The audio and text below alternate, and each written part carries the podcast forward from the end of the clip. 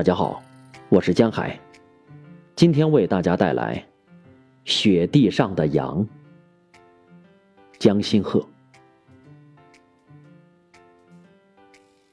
奶奶家大门口的雪地上总是拴着一只羊，每天我都跑去喂它些菜叶儿。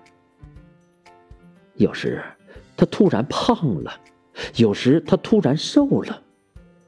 有时它突然高了，有时它突然矮了；有时它突然大了，有时它突然小了。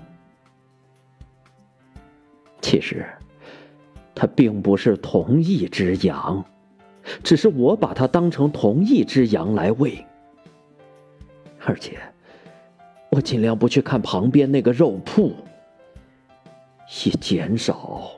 内心的悲伤。